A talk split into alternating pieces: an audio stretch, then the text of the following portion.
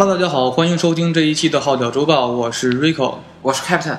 嗯，这一星期呢，感觉其实还是挺神奇的一星期吧，因为这个《哈利波特》离开我们应该大概有就六七年之久了，从电影啊、原著到完结。但在今年的这个时候呢，接二连三的《哈利波特》的新的东西上映，呃，比如说这个刚刚在昨天首映的这个《神奇动物在哪里》，这是一个。然后第二个就是我前上期可能说错了，我说这个。哈利波特这个新的剧本，就是《哈利波特与被诅咒的孩子》，就是的那个汉译版的那个剧本，中国没有发售，但是我是消息看晚了，其实已经发售了。那我这个刚刚是上期录完节目也去买了，就是发现这一星期呢，对于《哈利波特》这个东西特别多那种充斥的，然后也刚刚再去读这本书，然后去看了个电影，感觉还是挺不错的，所以呢，就是想跟大家。我 Captain 再去跟大家聊一聊《哈利波特》这个话题吧，因为还有很多可聊的东西，因为有非常新的东西的扩展，可以让我们更深的去解读一下这个东西，是吧？对。那么，那我们就现在呢，就是聊一聊这个书吧。嗯，咱们因为这个书现在这个国内可能看的还不是太多，因为它不是电影，它属于一个也不是小说，它是说 算是这个《哈利波特》的第八部故事。但是它属于一个剧本，就是咱们书一般不是看的是写什么有小说载体嘛，嗯，就是先什么风景啊，然后人物啊对话，那是完全剧本，就是就大段段对话台词啊，每一幕每一幕对台词，但是也还挺好看的，也是啊还不错。其实他讲的故事呢，就是讲的这是这个嗯哈利波特这个就是他成年之后的故事，就他到三十多岁，然后他呢就和那个当了这个。嗯，就是魔法部的，就管那个司法的那个片儿的那个属于奥罗主管了，就是也是就是挺有挺有成就了。然后呢，他这个赫敏啊，赫敏那个当上了这个文化部的部长，就是更厉害了。嗯。但是你知道赫敏是黑人演的，那就就是话剧里是个黑人演的。然后我我看都看傻了，我就没想到怎么会让黑人演这个，但没有别的意思，就是觉得特别不适应。嗯。然后就是，但是这个其实你能看到，就是《哈利波特被诅咒的孩子》这部剧本吧，它特别像《博人传》。也讲的是这个，就是《博人传》里不就是鸣人跟他儿子就不对付嘛？因为老爹厉害了，儿子就 不爽嘛。就是如果对付了，这剧情就没啥意思了。对，这里边也是，就是哈利跟他二儿子阿布斯伯特，他俩就不太爽。那我们讲讲大概剧情吧。其实他讲的是什么？就是在这个哈利波特这个成成年之后啊，就是自己就步入正途之后，有很多压力。就是他呢，这个自己的工作室也非常的，办公室也非常的这个忙乱。就是，但是家里边他也管的不会太多。然后自己的孩子呢，他他有他生的是两儿一女啊。然后呢，老大呢就是老大呢还行，老大跟他关系还不错。老二就是阿布斯波特，然后小女儿呢就是莉莉波特。这个二儿子呢是整部书中的就是重点了，因为这个二儿子上学之后吧，他就是被分到了斯莱特林，就是特别的不正常，因为哈里家不可能会分到那个学院去。原来好像是格雷格雷芬那格雷芬多。对，就是说，他说一般都是坏巫师出现在斯莱特林嘛。他说我的孩子怎么分到斯莱特林去呢？结果这个不知道怎么回事，这个阿布斯波特呢，就是分到那儿去了。而且阿布斯波特他的本身的名字来源于这个纪念这个校长邓布利多，邓布利多前前称叫阿布斯嘛。嗯，这是国外国人比较喜欢用这个自己好朋友的名字，然后叫这个。自就放自己孩子身上，其实在中国来讲很骂人，这话是吗？啊，对。那，然后他这个分到这之后呢，这个阿布斯伯特就内心就有一些就是扭曲，觉得你看我怎么这么受歧视，然后怎么就大家你看我的哥哥、我的妹妹都分到了这个格兰芬多，走了妈爸爸妈妈的学院，怎么就是我到这学院了？然后大家都说我看我冷眼相待，但并且他还他还接接触了个好朋友，这个好朋友呢更怪，这好朋友呢是马尔福的儿子，嗯啊，就是。这少爷，小少爷斯科皮，而且斯科皮的性格呢也非常的就是也挺阴暗，有点虽然也挺好，但是有点内心不爱吱声。因为他有个传说，就是说，说他其实并不是这个马尔福的儿子，说其实是因为马尔福跟他妻子生出孩子之后呢，想想找出来一位这个斯莱特林真正的继承人。说用了时空穿梭机把他把他儿子送回到了原来哈利波特小就是原来上学那个时代，就是说实话是可能是让他妈跟伏地魔发生点什么东西了，说导致就很有可能说斯科皮现在是这个马是伏地魔的孩子，而不是马尔福的孩子，所以他有这个传闻一直在一直困扰这个孩子，大家都都说你是伏地魔的孩子，你就是很歧视他，就是挺受伤的这个孩子。那这个书现在我我也只是看了这个一半，只是想想我就前半部的大概的剧情嘛，我还没没没有看完这本书。然后怎么就是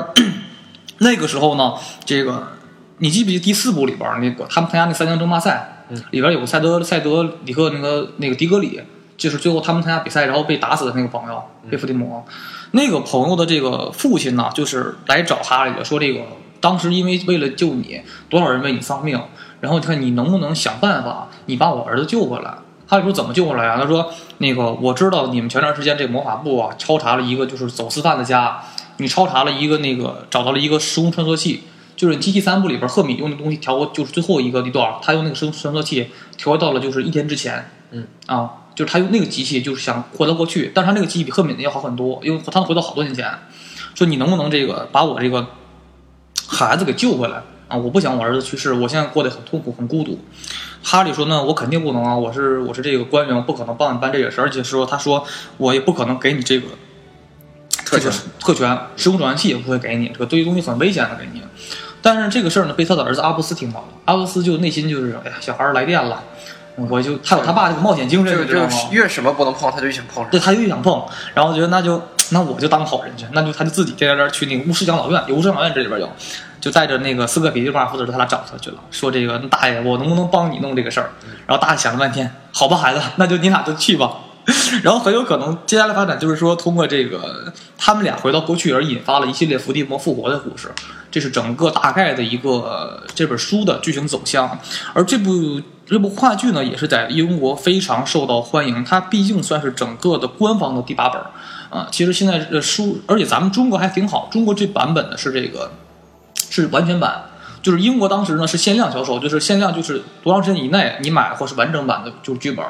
再过段时间就就是精中经典版了属于，就是不是那个东西很不全了，你知道吧？就中国卖的是完全版，还不错，而且还是那个就是说就马克就是那个最早的一个给哈利波特翻译的那个人，还是翻译这本书，就是会他会很会翻译这个东西，翻译东西就需要一个大量的一个积淀嘛，你有总翻译这个书才会弄是吧？对，嗯，然后他就是还是那个老老翻译家给咱们翻译，还是不错的。我看整本整本书，大概现在看了一半，感觉还是文笔还是不错，就是就但是就大量的台词对话，还是觉得有点儿挺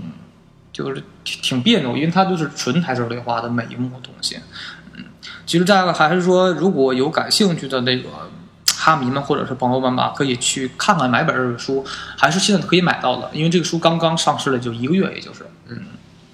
那接下来呢，我们还是说，嗯，聊一聊这个电影吧，因为电影刚刚上映，对我对电影感觉也非常的不错。因为其实看电影之前呢，我有一些担心吧，嗯，就是说这个，因为一直怀疑大卫耶斯这个导演的能力。其实，嗯，给大家捋一下这个大概的一个他的导演的这个标准吧。就是咱先讲讲《哈利波特》的老八部电影，就是怎么说，就是这个。其实第一部和第二部是克里斯·哥伦布导演的，其实前两部其实是最早的两部，他非常注重原著，就是一个一本书中百分之九十的内容，他都可以给你就是拍出来给你，他不删不减，尽量给你都保留住。也可能是前两部吧，这个就是书比较少，就是很小一本，最薄就两前两本，就那两本呢，导致说这个也好拍，可能就是张力够，就不是说就那么厚一本书都不好拍嘛。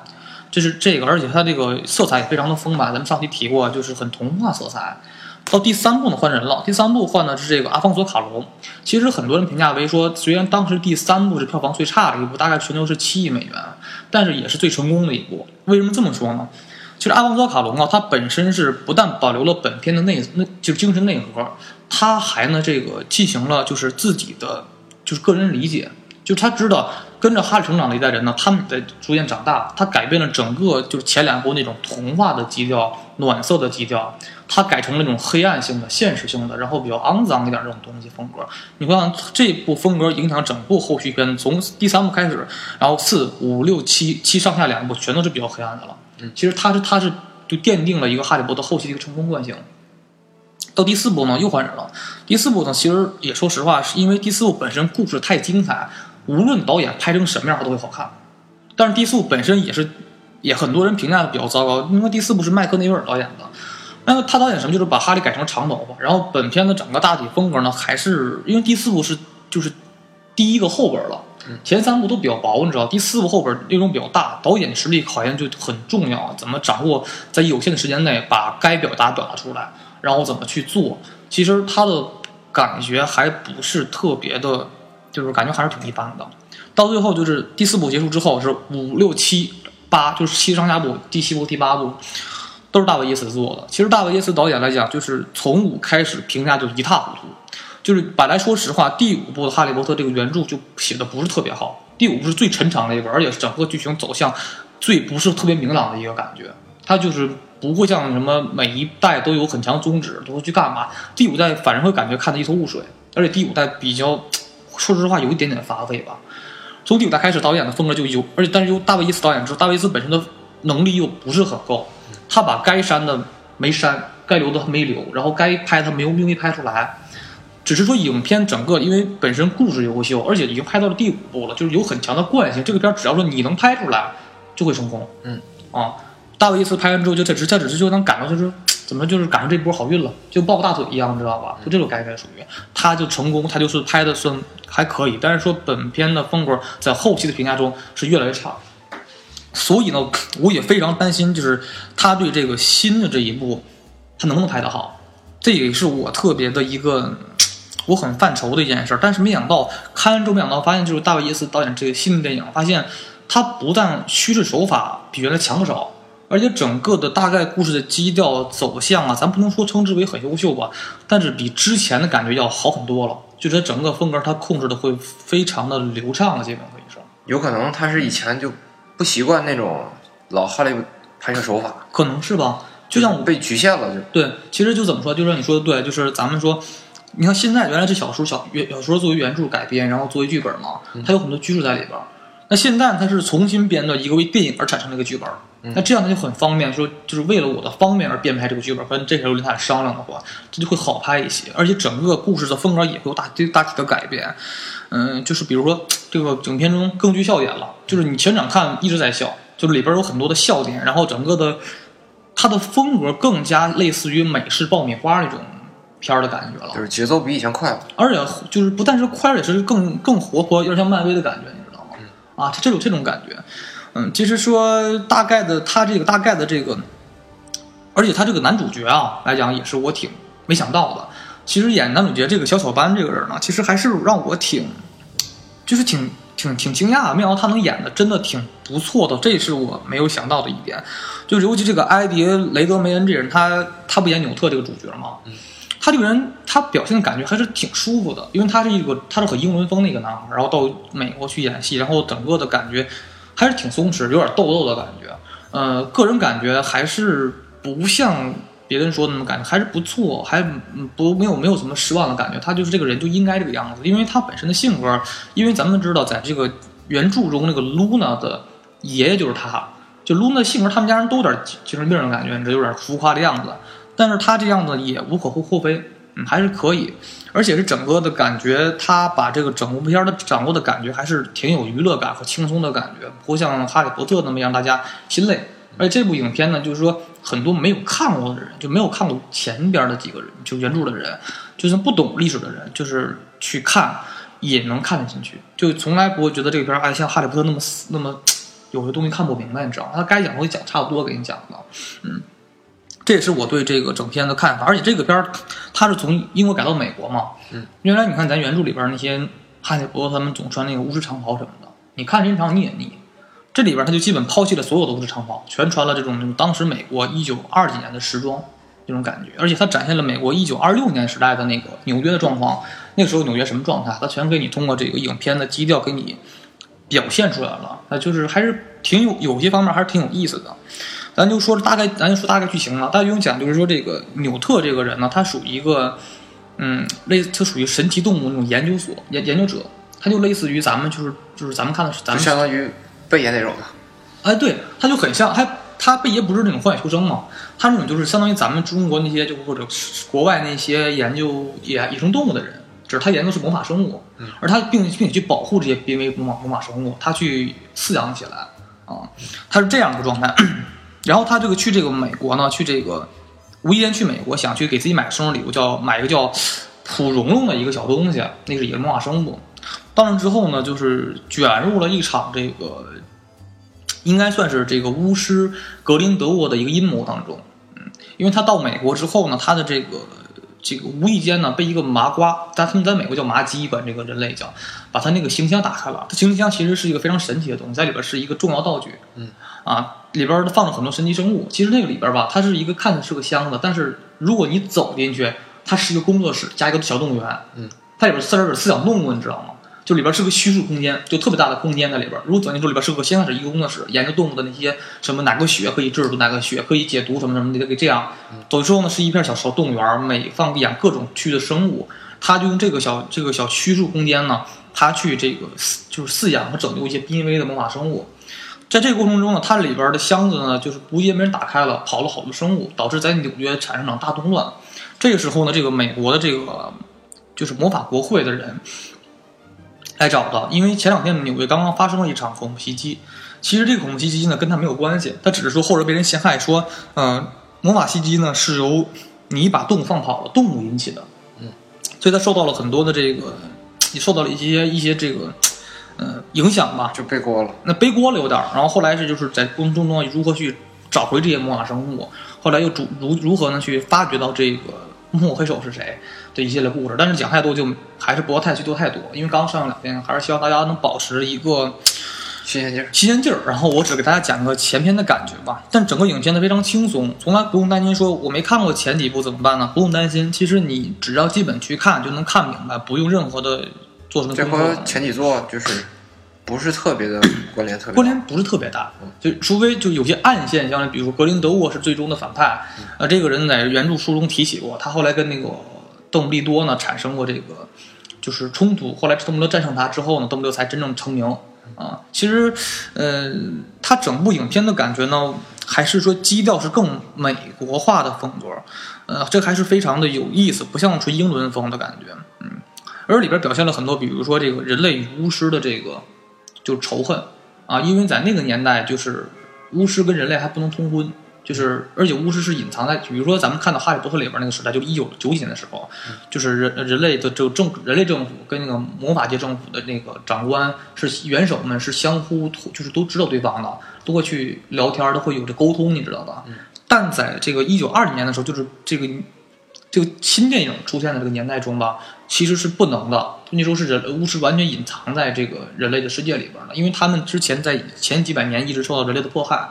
后来被迫隐藏入地下了。嗯，这么二故这么故事，而且后来还出现了一些新的一些新的物种，比如说本影片出现大量的神奇神奇的魔法生物，我会一会儿给大家慢慢一个个讲。还有就是 出现了一种新的一种就是那种反派性的那种爆发破坏力生物，叫做默然者。它呢是这个在早期人类呢受到人类大量捕杀巫师的时候呢，导致这个男女巫师呢为了怕怕怕自己被这个迫害掉，而疯狂的压制住自己的这个魔法能力的时候，出现一种畸形生物，叫默然者，极极具非常很有很很有很强的破坏力。它可能它也是整个片中的一个小 boss 算是吧，给大家这么说一下大概。然后可以看一看，就是这个，嗯，到最后呢，嗯，还有个小爆点，就是这个反派呢，最后原型出现了，就是德普，嗯啊，这个是我非常没想到的，也是德普挺帅的，留了一个银色的一种小背头的感觉，然后感觉更邪啊，特别具有邪气，你知道吗？其实，嗯，他一直都是那个调调。对，然后他这个，我觉得他点儿挺幸挺幸的，也是吧？就说这两年他事业跌入谷底，逐渐也是，然后他一边又赔钱又不好，但是他还能接连接到这些大 IP 的这种重要的角色，因为这个片子是要拍五部的嘛，后四部他会越来越多的出演出演就会，嗯，这是让我，而且他演的是个很重要的角色，是比他演的格林德沃这么重要的一个大反派，所以我很少看德普演反派，然后又能演这种巫师性的反派，还是觉得特别好玩。这已经是从另外一个角度说明，这德普已经彻底走投无路了。他好像是连续好几年登上最不赚钱的演员对。前十排行榜。但是他总能上大船，比如说今年马上上这个嗯《加勒比海盗》新的那个萨拉拉船长的复仇嗯，然后这是一个，然后又是这个《哈利波特》，他都登上这种大 IP 的船，就像就像卷福演完福尔摩斯是一个重要角色，他一直可以演这角色了，然后跟演奇异博士一样，就这种这种角色是一直正演好多部的，然后能保持人气的是最好的，所以德普还是有这个第二春的开始，这还是觉得挺替他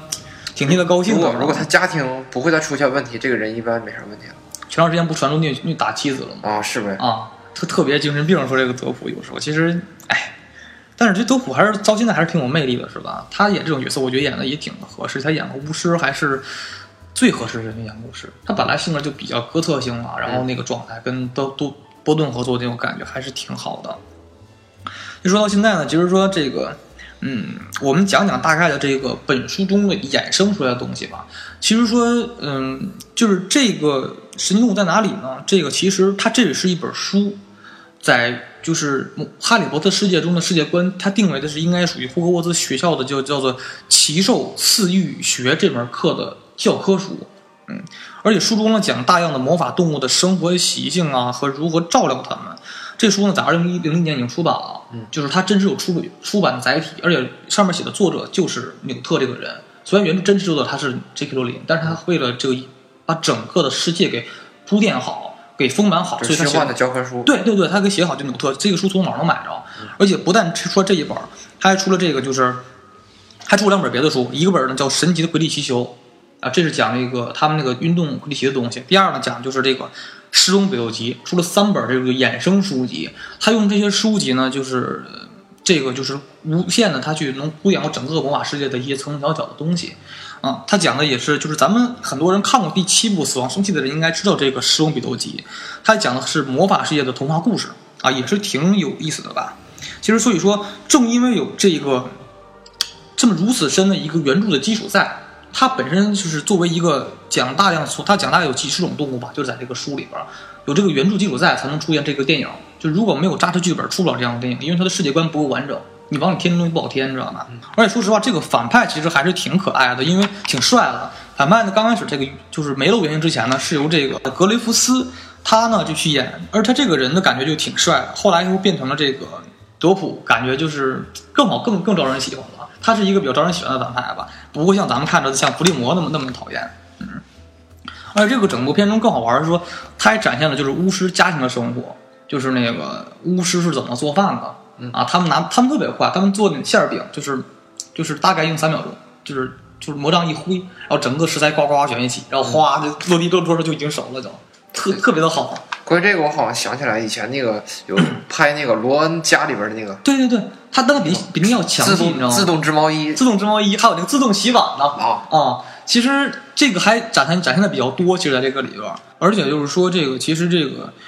它毕竟说《哈利波特》的本身的书籍，它不只是八本，而且有许多衍生书，导致说，嗯，他用这些书籍，就虽然你看原著是结束了，但是本身的故事的完整性没有结束，就是说，它只是这个大概的一个世界观中的一小段故事，《哈利波特》只能算是，他在用别的衍生书籍呢去填充整个魔法世界，比如说原来只写过只写过英国的魔法世界什么样，现在逐渐铺垫什么日本呐、俄罗斯啊、法国、英国、德国，全部在铺垫出来，整个是一个它。就罗琳女士在把逐渐去，就是扩扩展整个魔法世界的一个铺垫过程，它整个世界观铺垫非常好，就是整个全世界的魔法世界，美国都什么样的，什么自己的风格，铺垫好了之后，咱们它就可以说拍出新的电影电视剧了。这样呢，这样就是话剧呢和电影本身呢就会充满满了无限的生命力，并且呢跟这个原著之间呢互相的补充，互相的去填充对方的这些空空空白的地方，然后让这个越来越的完整。这是最我觉得最。明智的一条选择吧，其实，其实还是聊聊这个电影，这个就是跟之前的这个区别吧。因为这个新的电影，其实它本身就是跟这个，嗯，之前的风格还是有不一样的地方。因为之前呢，是因为原著的限制和原著的内核所在，嗯，的很多风格还是跟现在不一样。因为你发现这个片子更接近这个美式好莱坞爆米花的东西了，而且，而且虽然而且继续了很多喜剧风格，比如说这个这个男二号这个麻瓜。就特别逗，他就完全是个笑点和表情包，啊，他本身的笑料是特别特别多的，就是他本身也可能会演，他可能就是不只是就是演到这部结束了，就很可能在后四部也会有他，因为他很有可能会开启，就是说，就是因为他到后期嘛，跟这个跟女主角的妹妹，就是出现了感情，因为女主角妹妹是一个巫师嘛，就男二号女二号都一个是巫师，一个是麻瓜，他俩之间会出现这个感情之后，很可能造成的就是这个就是巫师通婚。巫师跟这个人类通婚，就是所以说他到后四部这个比较招人喜欢的这个就是雅各布的这个人还会出现，而且你会发现在整个影片中，这个其实男二号和女二号都特别抢眼，因为女二号特别漂亮，然后男二号呢是个小小胖子矮胖子，但是特别有笑点的一个人，他俩的那个闪光点完全要抢到男一和女，因为男一吧感觉还是差点东西，然后女一呢性格长得不是很好看，然后性格也非常死板，你知道吗？这个我感觉男二号和女二号抢主角的光环，一般一直都是哈利的那个这电影系列的整个特点。对，和这可以这么说吧。其实，但是感觉就是他抢的更严重，因为你会发现你特别喜欢这个男二和女二，但是这个男一和女一你就不会特别喜欢了。你记得人肯定是雅各布跟他这跟他这个对象的感觉。所以说这个片子，但是笑点又特别多，他安排了特别多，就是大概是五分钟一笑点，五分钟一笑点，感觉特别特别逗。而且里边又出现了这个美国的这个就是魔法国会。和这个魔法学校，这点都是对于美国一个改变吧，因为美国是叫国会嘛，它出了魔法国会，呃，也出了这个叫做这个，就是美国其实他还说了，美国其实也有一个魔法的学校，跟霍格沃兹一样，叫做伊伊法摩尼这个学校，而这个校徽呢也是由四个就是神兽组组成的吧，它分别是由这个长鸟、水蛇，然后雷鸟，然后这个猫豹、地精，由四个生物。组成的这个东西，其实这个是由据说书里写到，这个是由这个爱尔兰女巫和这个人类麻瓜所共同建立的一个学校。这里边也谈讲述了很多这个人类与这个巫师中间的这些的这个冲突。因为在这个片刚开始的时候就讲了有有一个前期铺垫，讲了格林德沃这个巫师呢，因为对人类的不满，对这个人类进行了在欧洲大陆对人类进行了大量的这个恐怖袭击，就是和伤害吧。但是里边他也写了很多他一些就是不公平的地方，比如说这个他后来说就是说。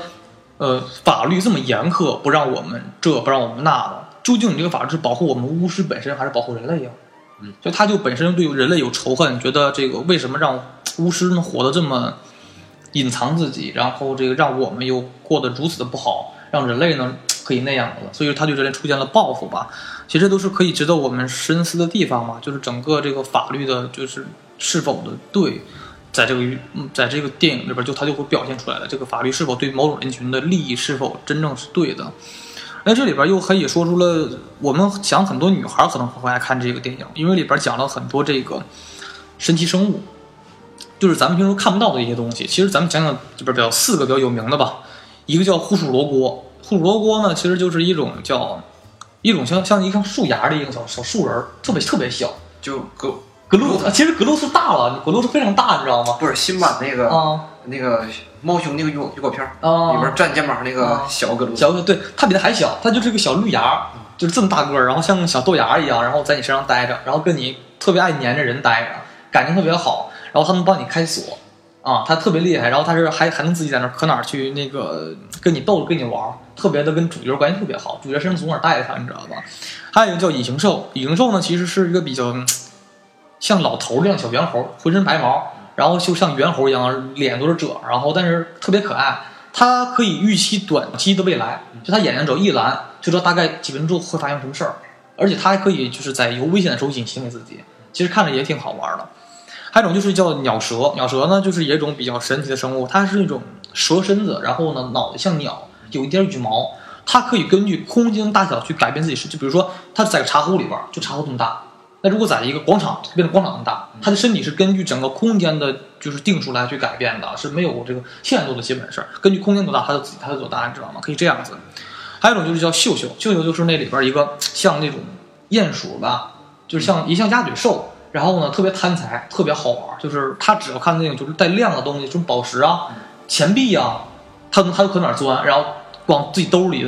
揣揣钱啊，而且能揣巨多，就他只有这么只有一个手这么大，两手这么大，但是能揣就是小一吨的金子，可以就其实特别欠。其实那是哆啦 A 梦 cosplay 的，啊，特就就很像哆啦 A 梦那个大口袋，你知道吗？特别多，然后往哪就是他先开始拼都是被逗，他就是瞒着那个主人公钻到银行里边金库里边去去揣钱，就喜欢金光闪闪灯，然后特别的欠。然后他呢就是。就只要有缝，他挺胖的一个小老鼠，但是无论多小的缝，他都可以穿进去。他有他的魔法能力所在，而他那个兜里可能也是个虚数空间。就是那个主角特别逗，然后他两个脚往上往下抖了，抖了金子，哦，怎么都抖了不完，特特别特别多，你知道吗？这个这个挺逗的。其实很多女孩可能看完之后都会有这个感觉吧。其实也是说，这个他这个整篇的故事中啊，就是他因为这些，他之前写过了这本书，就是介绍了神奇动物在哪里，所以说。他才能写出这样的编织中比较比较写实啊，然后好看的一些生物。其实这影片中不但我说了四种，大概还有出现了十多种，就是我没有讲到的生物。只是现在可能篇幅咱们不讲太多，就是单独来讲这四个比较就是有特例的这个动物吧。嗯嗯，其实就说还是很很很很有意思，因为它前期的铺垫够，它才会写出这么多好玩的生物和这样的电影。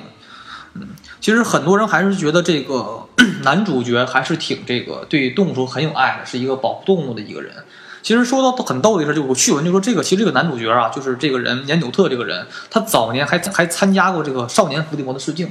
嗯，但是没有成功啊。但是他呢后来演这个角色也是一个挺有意思的事儿。其实说实话，这个聊到最后就是可能还要聊这个反派吧。就其实这个反派其实是在有些程程度上来讲，要比伏地魔要强，因为他是真正的最早持有老魔杖的一个人。就老魔杖就是讲就是死亡圣器三死亡圣器的这个之一，就最强的武器嘛。死亡圣器这三个东西，呃，你像抗的标志嘛，一个三角中间有个圈儿，一个一个一个树杈，像个眼睛。千年积木那种感哎，觉。很像，它中间它那个三角表示的是那个隐形衣，嗯，然后就是是最强的隐形衣，就是那种呃，除了物理之外，任何法律都没有用的隐形衣，只有哈利他们家有隐形衣，它有这个圆圈，原来是复活石，就可以让人复活的石头，中间那一根一根数字，一根那个一根那个书棍儿树棍儿呢是老魔杖，就是最强的隐形衣，最强的复活石，最强的武器，就是死神的主人。如果谁拥有这三件生物的话，这里边呢，这个格林德沃就拥有了老魔杖，在整个原著中提到过这件事儿。而且他的信徒呢，也有类似于这种，就是类似于那个《哈利波特》里边那个伏地魔，他手下不有那个黑魔标记吗？就是在手腕上纹了一个那个骷髅嘛。其实这个还挺残忍的，但是说格林德沃的圣信徒呢，手里边都拿一个，就是死亡圣器的标志，就是当自己的这个信信徒的标志吧。嗯，所以说他整个的感觉还是挺不错，他在每一个细节上都是这个拍的都非常好的，就是大家能看到说，嗯，怎么说？就是说，你就像星战一样，星战就是说，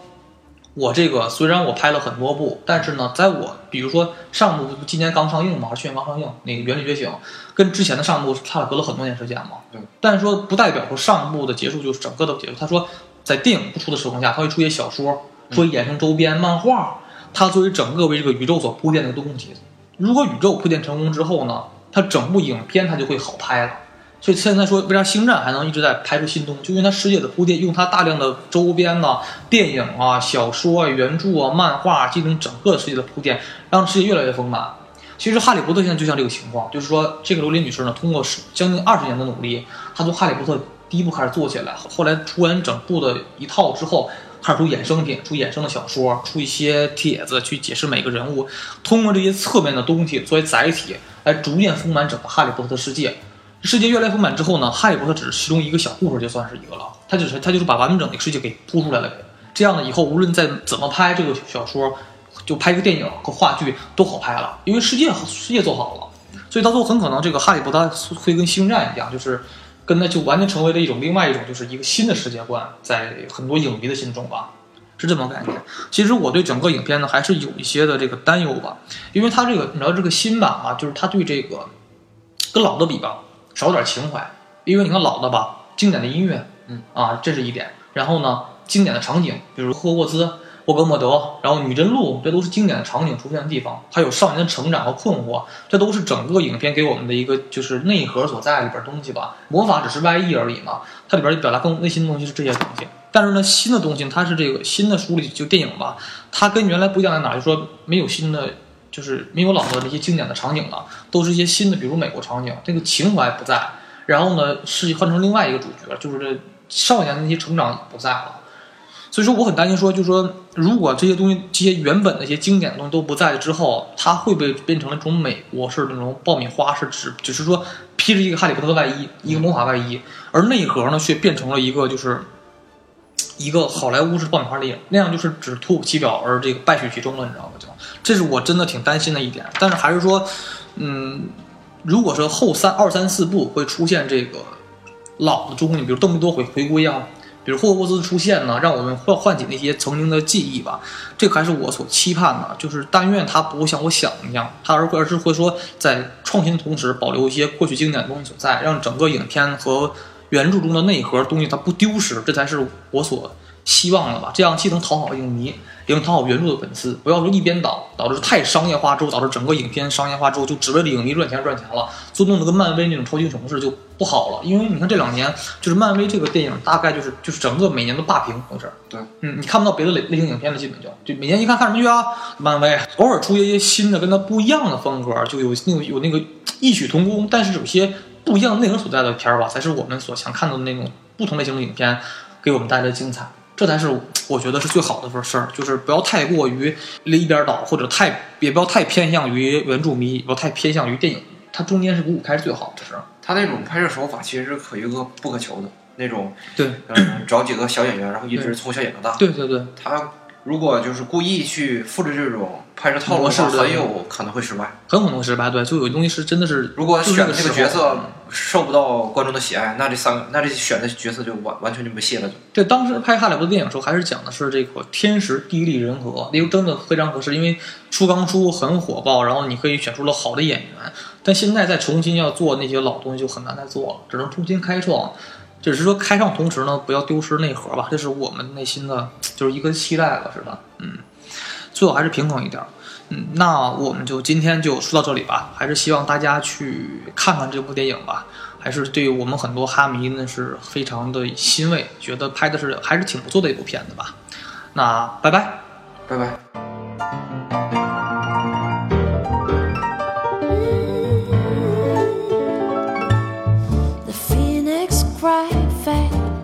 as if the bird, when the track gets snapped up.